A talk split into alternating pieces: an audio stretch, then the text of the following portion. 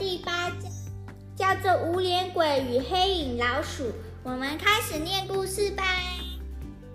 候诊室里的妖怪穿着灰色长裤，上身罩着白色开襟短袖衬衫，头上还戴着一顶麦秆帽，脚上踩着木屐，手里拿着一把白色扇子。这个装扮怎么看都是乡下阿伯的穿着，唯一不同的就是这位阿伯没有眼睛、嘴巴、眉毛、鼻子和耳朵。麦秆帽下是一张光滑、没有皱纹的脸，一张什么都没有的脸，看起来真的很奇怪。该有眼睛的地方没有眼睛，该隆起鼻子的地方一片平坦。感觉就像是脸颊的皮肤覆盖着整张脸。这是我第一次见到无脸鬼。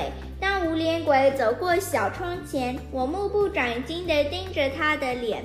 他缓步走过候诊室，没有停下来等候叫号，直接走到诊间门口。他的脚步歪斜不稳，似乎花了很大的力气才能往前走，看起来很不舒服的样子。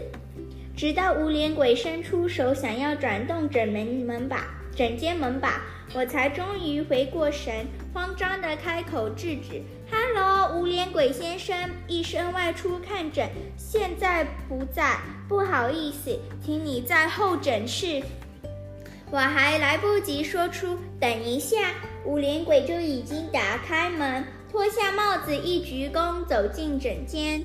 我惊觉大事不妙，赶紧打开配药室的小门，观察诊间里的动静，发现他已经坐在病患专用的旋转椅上，打开手中的扇子，在胸口附近扇风。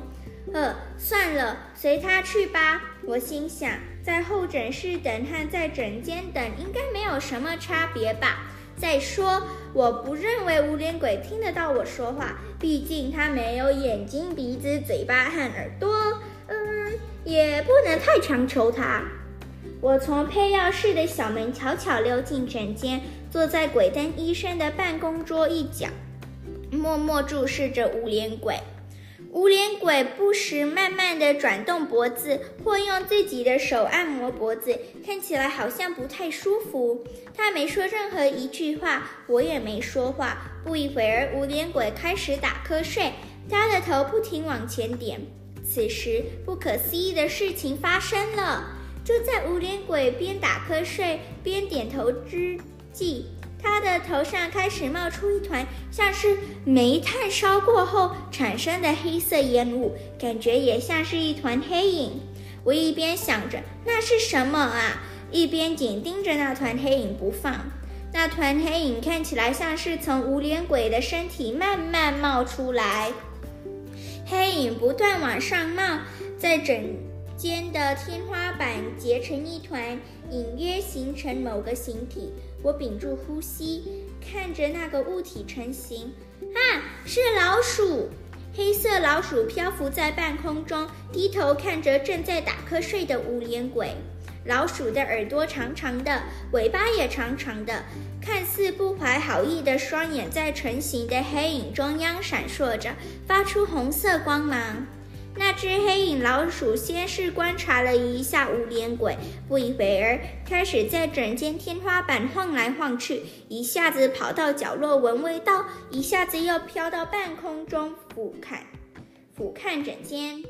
最后，黑影老鼠从空中降落，前脚放在无脸鬼的肩膀上，开始啃咬无脸鬼的头。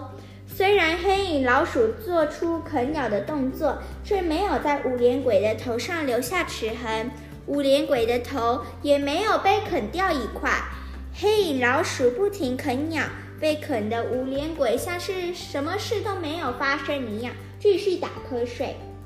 可是我实在无法坐视不管，我打算抓住那只老鼠。打定主意后，我立刻采取行动。先是轻手轻脚地走到庭面，拿起刚刚靠在外墙上的渔网，接着躲在落地窗边的隐秘处，耐心等待时机。黑影老鼠完全没有注意周围发生了什么事，依旧漂浮在空中，啃着无脸鬼的头。我深吸了一口气，数到三，举起渔网向老鼠跳过去。就在网子即将盖住老鼠的那一刻，黑影老鼠看了我一眼。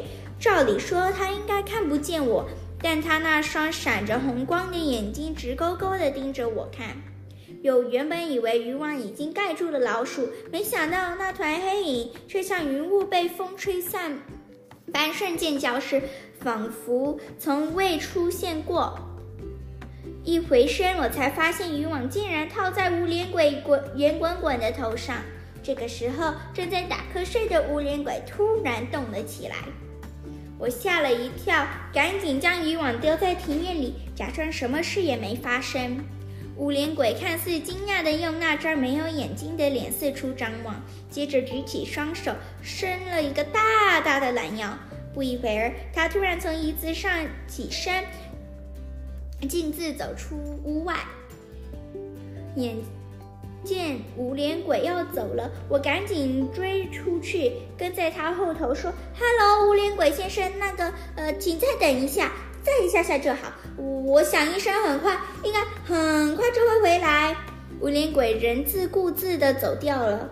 他来的时候走路还摇摇晃晃的，没想到走的时候脚步轻快，一转眼便通过候诊室，轻轻打开玄关门，从门缝咻地滑出去，离开医院。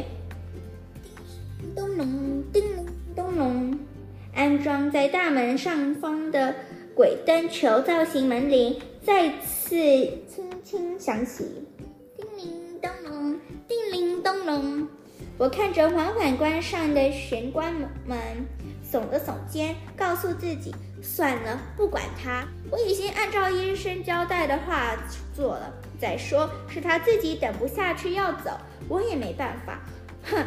那个医生也真是的，还说马上回来，结果到现在还不见人影。他是要我在这里等多久啊？此时，放在整间半锅桌上的猫头鹰石雕再次叫了起来，仿佛是回答了我的问题而大叫。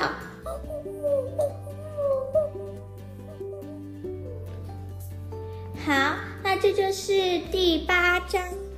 那如果你们喜欢第八章，要继续听第九章哦。下次见，拜拜！希望你们喜欢。